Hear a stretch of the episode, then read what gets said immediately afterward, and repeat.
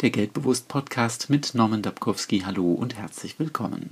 Unser heutiges Thema lautet Abteilungen im Leben. Du hast in deinem Leben Abteilungen. Das ist richtig, oder? Kommt dir komisch vor?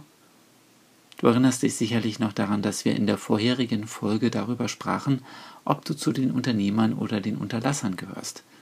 Du bist ganz sicher ein Unternehmer, denn Unterlasser würden keinen Podcast zum Thema finanzielle Bildung und Ändern von Geldangewohnheiten hören. Eines musst du aber noch wissen. Als Unternehmer deines Lebens hast du verschiedene Abteilungen in deinem Leben. Du hast zum Beispiel eine Personalabteilung. Du suchst die Leute aus, mit denen du dein Leben verbringen willst, die du damit beauftragst, für dich etwas zu erledigen, also Handwerker zum Beispiel oder Putzfrauen.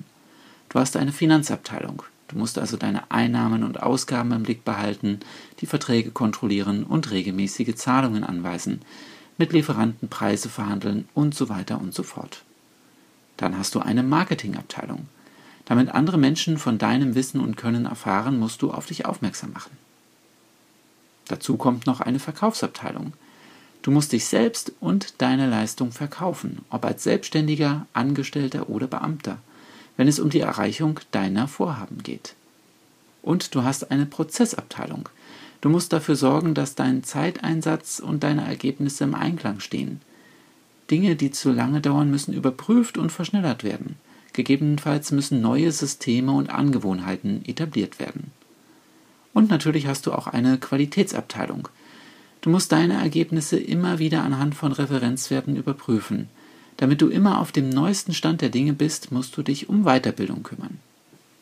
Als Unternehmer deines Lebens hast du also zahlreiche Aufgaben zu bewältigen, für die du von Natur aus nicht ausgebildet bist. Daher ist es wichtig, Kenntnis über diese Abteilungen zu besitzen und sich Gedanken darum zu machen, wie diese Aufgaben erledigt werden können. Du kannst dir selber das Wissen aneignen oder jemand anderen mit den Aufgaben betrauen. Bitte beachte aber, dass jemand anderes erst einmal eingearbeitet werden muss. Du kommst also nicht herum, dich mit all diesen Abteilungen zumindest grob auseinanderzusetzen. Erstelle nun bitte eine Auflistung deiner Abteilungen und der Aufgaben dieser Abteilungen. Überlege anschließend bitte, ob du genügend Kenntnisse in diesen Abteilungen besitzt. Schreibe konkret auf, welche Kenntnisse und Fähigkeiten du dir noch aneignen musst.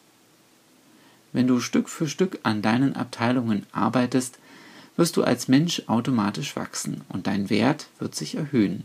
Ich brauche dir sicher nicht zu sagen, dass sich dieser Entwicklungsprozess logischerweise positiv auf deine finanziellen Einnahmen auswirken wird.